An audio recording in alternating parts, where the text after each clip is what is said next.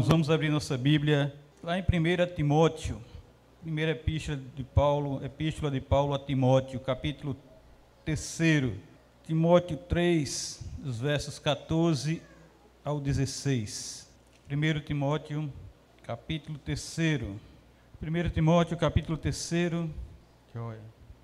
dos versículos 14 ao 16. Vamos ler juntos, todos juntos. Vamos lá? Escrevo-te estas coisas, esperando e ver-te em breve, para que, se eu tardar, fique ciente de como se deve proceder na casa de Deus, que é a igreja do Deus vivo, coluna e baluarte da verdade. Evidentemente, grande é o mistério da piedade. Aquele que for manifestado na carne, foi justificado em espírito, contemplado por anjos, pregado entre os gentios, crido no mundo, recebido na glória.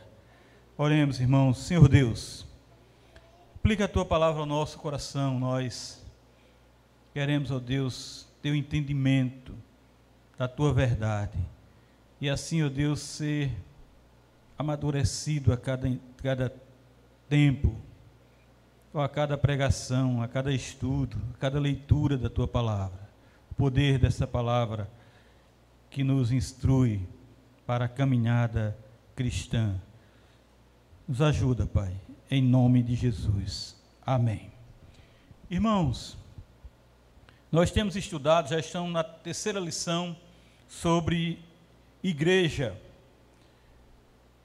sobre a essência da igreja, sobre a verdade do ser igreja. E depois desse tempo distante, depois desse tempo com a igreja fechada e voltando há pouco tempo, nós precisamos retornar a entender claramente o que é ser igreja. E você que perdeu a primeira lição,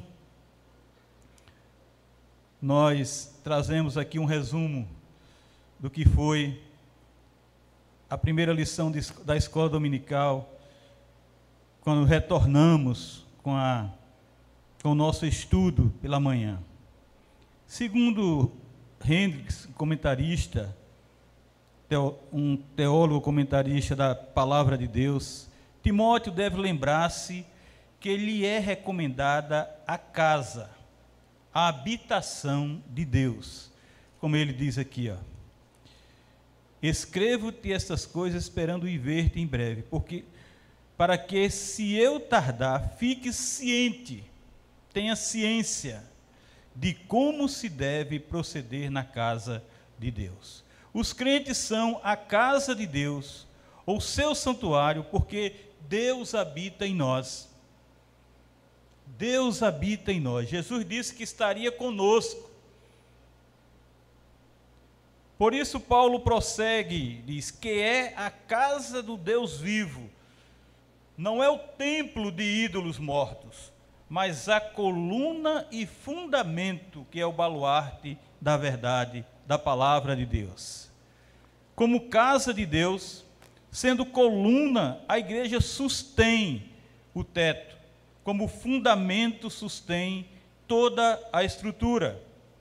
É assim que a igreja sustém é assim que a igreja ampara, é assim que a igreja apoia, é assim que a igreja sustenta a gloriosa verdade do Evangelho, sustenta a palavra de Deus. Sustém a verdade por meio do ouvir, por meio do obedecer, por meio do manuseá-la corretamente, por meio do guardá-la no coração, por meio do digeri-la por meio do defendê-la, divulgá-la, demonstrar seu poder na vida consagrada, na vida consagrada e proclamá-la como a verdadeira palavra de vida, a palavra que vivifica. Grande, irmãos, realmente, grande é o mistério da piedade, diz Paulo. Grande é a igreja. Grande é o seu exaltado cabeça. Grande é Jesus Cristo. grande é o Filho de Deus. O mistério da piedade é o mistério da nossa devoção, que se refere a Cristo Jesus, que está ligado a Cristo Jesus. Veja o versículo 16, como ele diz: Evidentemente, grande é o mistério da piedade. Aquele que foi manifesto na carne, foi justificado em espírito, contemplado por anjos, pregado entre os gentios, crido no mundo, recebido a glória. Tudo isso se refere tão somente a Cristo. E é Ele. Ele é que é reconhecidamente grande. Ele é reconhecidamente grande. Ele é reconhecido pela igreja em seu testemunho diário, em sua pregação, por meio do seu evangelho, por meio da palavra que fala nele, por meio da Bíblia. É por nossa fé que o abraçamos, e é por meio de nossa devoção que nós glorificamos o Filho de Deus, nós glorificamos a Cristo Jesus. Por isso, irmãos, o mistério da piedade é o mistério da devoção, é o mistério da nossa fé. E Jesus pertence à nossa fé. Jesus está em nossa fé. Jesus é a nossa devoção. Em todos relacionamentos interpessoais, a vida em nossas igrejas locais, locais é uma expressão graciosa e didática. Nós vemos nisso a graça de Deus no nosso meio. Nós vemos nisso a graça de Deus conosco. E nós vemos em tudo isso o ensino, o que nós aprendemos, como nós temos aprendido em ser igreja, aprendido em estarmos na comunhão dos santos, aprendido em estar aqui como igreja. Nós somos a igreja. E muitas vezes nós dizemos, eu vou para a igreja. Quando você diz eu vou para a igreja, muitas vezes você quer dizer eu vou para o templo. Porque nós somos a igreja. Nós é que fazemos a igreja. Jesus é o cabeça desse corpo, e nós somos os membros desse corpo, que é a igreja. E é a relação que o próprio Deus tem consigo mesmo, Pai, Filho e Espírito Santo, que substem eternamente em um relacionamento harmônico. Deus nos convida a construir esse tipo de relacionamento em nossas comunidades cristãs na igreja. Assim como há esse relacionamento Pai, Filho e Espírito Santo, assim é o convite do Senhor, Deus Todo-Poderoso, a construir esse relacionamento em nossa comunidade, na comunhão dos santos, na igreja. Podemos ver a igreja como indivíduos que são chamados por Deus, por meio da Sua palavra, pelo poder dessa palavra, em todos os tempos. Sempre foi assim. Essa reunião de pessoas é o povo da aliança que em Cristo encontra, e tão somente em Cristo, encontra a sua salvação.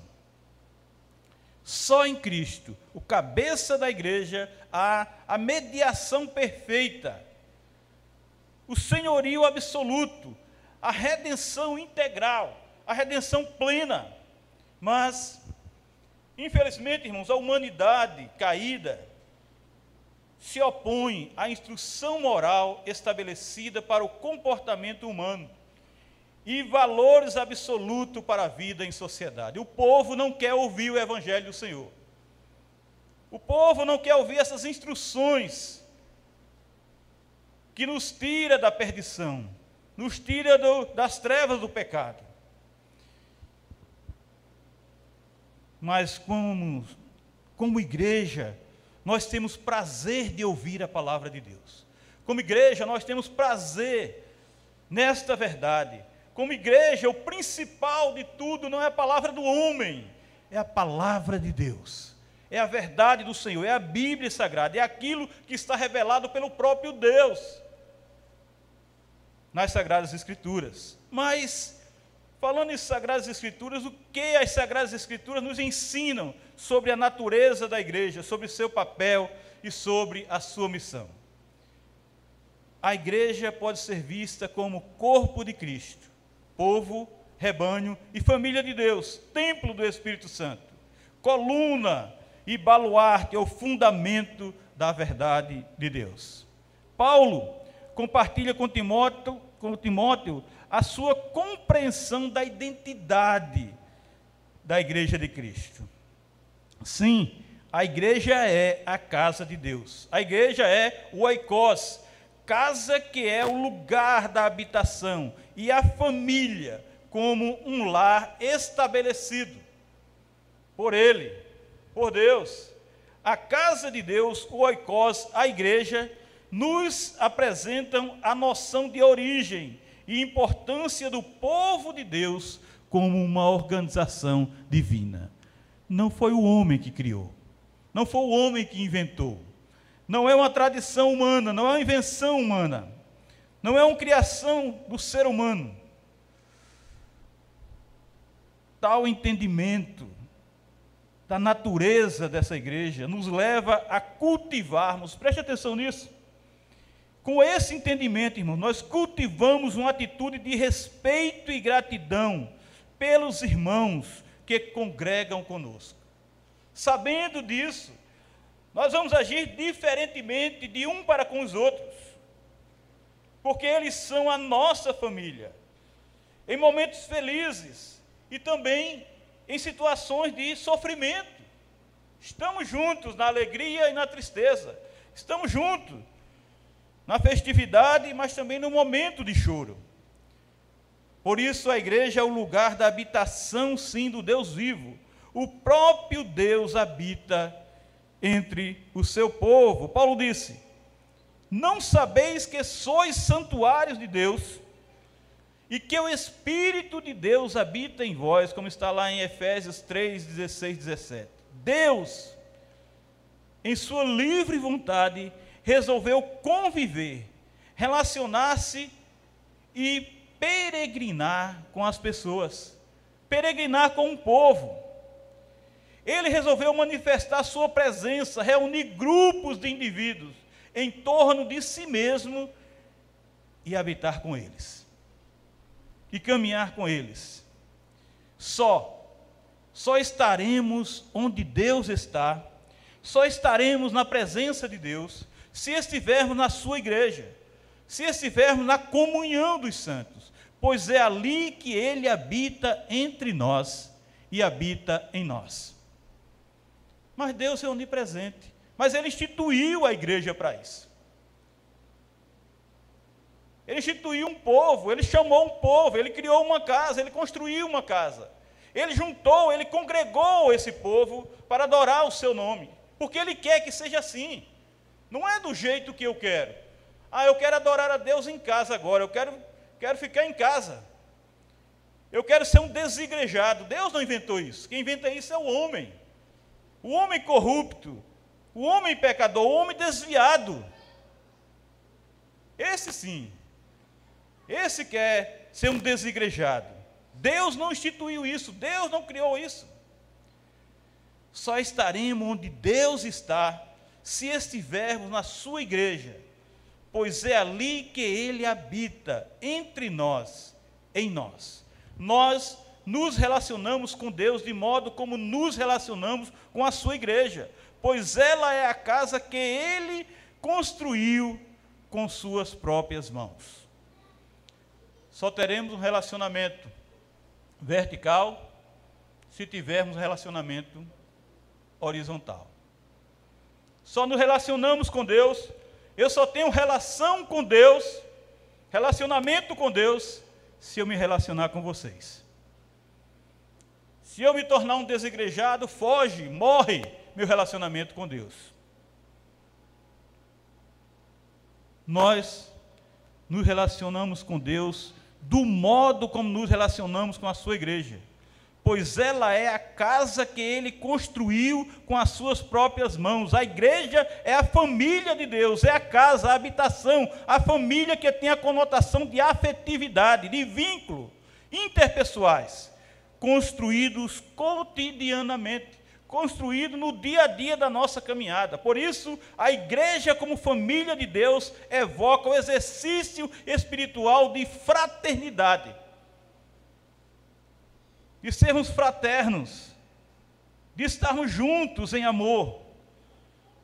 Irmãos, a nossa vida é o exercício da nossa fé na igreja. Só são experimentados graças à paternidade que Deus exerce sobre nós, unindo-nos a diversas pessoas à sua igreja. A nossa vida e o exercício da nossa fé na igreja só são experimentados graças à paternidade que Deus exerce sobre nós, unindo-nos a diversas pessoas, unindo-nos em igreja. Como igreja, como Pai, nos ensina, nós temos a consciência do seu amor para conosco, desde a fundação do mundo. Ele é assim e ele nos ensina a ser isso a expressar esse amor. O filho nos ensina que o cultivo dessa relação carinhosa tem um preço. Tem um preço a pagar. Seu próprio sofrimento e sua morte vicária. Ele morreu para nos salvar, mas ele morreu para purificação, para união, para santificação da sua igreja. Com o Espírito Santo aprendemos que sua missão envolve a iluminação espiritual do perdido, a transformação do seu caráter, a qualificação com os dons espirituais e o consolo em tempos de aflição que nós só temos na igreja. Que nós vivenciamos na igreja, que nós vivenciamos como povo de Deus, que nós vivenciamos na comunhão dos separados, dos escolhidos de Deus. Por isso, irmãos, a igreja é a coluna e baluarte da verdade. Os termos coluna e baluarte, com seus, significados distintos, nos ajudam a entender a relação da igreja de Cristo com a sua palavra, com a sua verdade. Coluna dá a ideia de quê? De sustentação, suporte, o que serve de mediação entre o alicerce e o que foi construído a igreja cumpre uma missão teológica em seu suporte o suporte para a revelação, proclamação, administração e propriedade e proteção da verdade de Deus, proteção desta palavra verdadeira, proteção da verdade de Deus. Pela verdade, é exatamente pela verdade a igreja compreende e executa a estrutura criada pelo próprio Deus.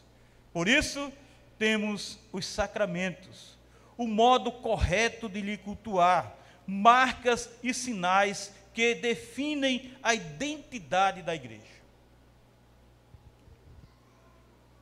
Tudo é como Deus quer, não é como nós achamos que deve ser. Tudo foi estabelecido por Deus, está nas Sagradas Escrituras. Nós temos sacramentos, nós temos modo correto de cultuar a Deus. Não é criação humana isso. Nós temos marcas e sinais que defendem a identidade da verdadeira igreja, da igreja que é cristã, da igreja que serve a Cristo, da igreja que tem Cristo como seu Senhor, como seu Salvador da igreja que segue exatamente os mandamentos do Senhor, o evangelho do Senhor, da igreja que prega fielmente esse evangelho, prega fielmente essa palavra. Baluarte é fundamento, fundação, lugar seguro, o que é permanente em si mesmo. A igreja é, meus irmãos, é o firme lugar da verdade.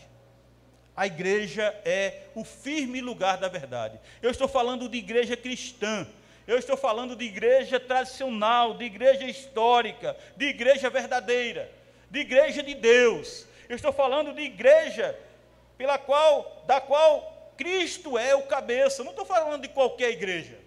Igreja tem muitas por aí. Igreja tem milhares, tem milhões de igrejas tem nesse mundo. Mas esta é a igreja de Cristo. Essa é a igreja que Cristo declara ser verdadeiramente, essencialmente, primordialmente o cabeça dela.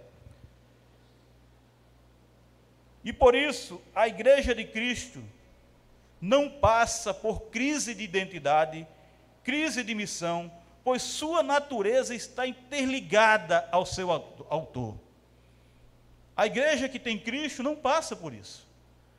A igreja que tem Jesus como seu cabeça é a igreja firme, é a igreja que segue o seu caminho em meio à tribulação, em meio à perseguição, em meio a tudo isso, em meio à pandemia. Ela segue firme, pois sua natureza está interligada ao seu autor, ao seu Senhor. A igreja é agência divina cumprindo a missão do reino. Em momentos históricos, culturas e experiências socioeconômicas distintas, não interessa onde, não interessa o país de perseguição. A igreja de Cristo está na China, a igreja de Cristo está na Índia, a igreja de Cristo está no Japão, a igreja de Cristo está nos países de mais perseguição, a igreja está lá. A igreja persevera. Como cristãos, compreendemos que cada igreja deve ter noção da sua natureza, origem e propósito. Por isso que nós estudamos. Por isso que nós nos preocupamos com a doutrina. Por isso que nós nos preocupamos com a proclamação do evangelho. Por isso que nós nos preocupamos com a pregação, a exposição da verdadeira palavra. Por isso que nós não seguimos caminhos humanos. Por isso nós não seguimos teorias humanas. Por isso nós estamos preocupados em pregar tão somente aquilo que é revelação bíblica.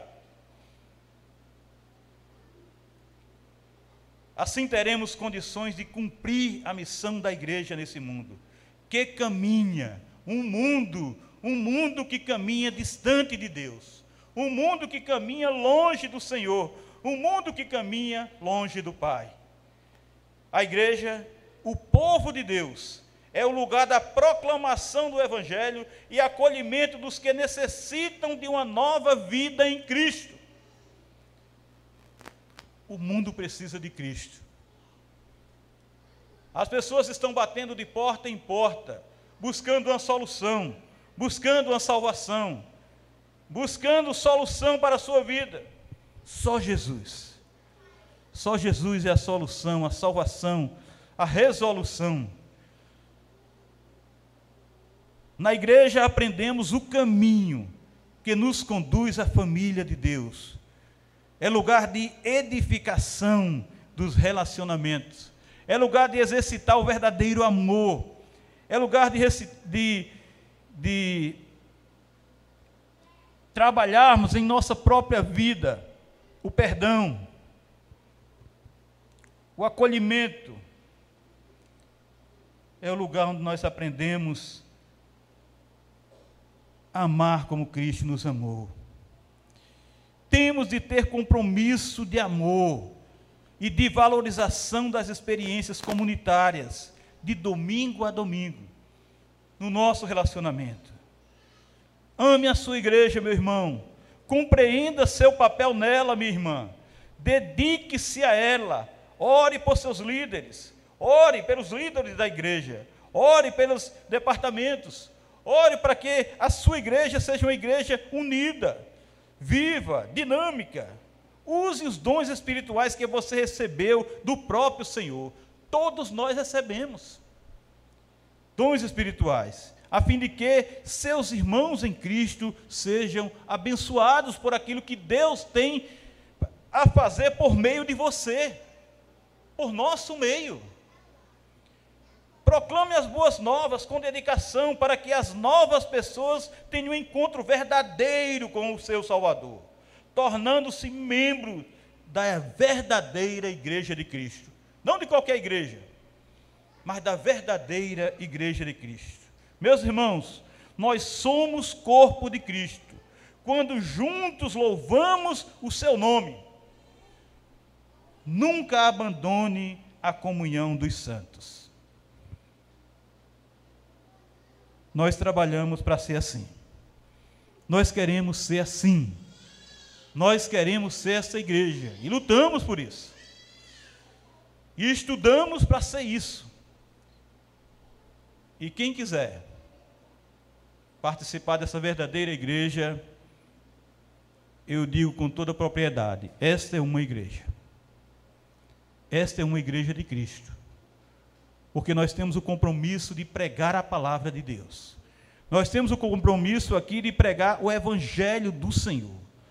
Nós temos compromisso de não, não fugir nem para a direita nem para a esquerda, mas tão somente expor aquilo que Deus fala por meio das Sagradas Escrituras, de apresentar a essência da Bíblia, de apresentar a essência, o poder de Deus.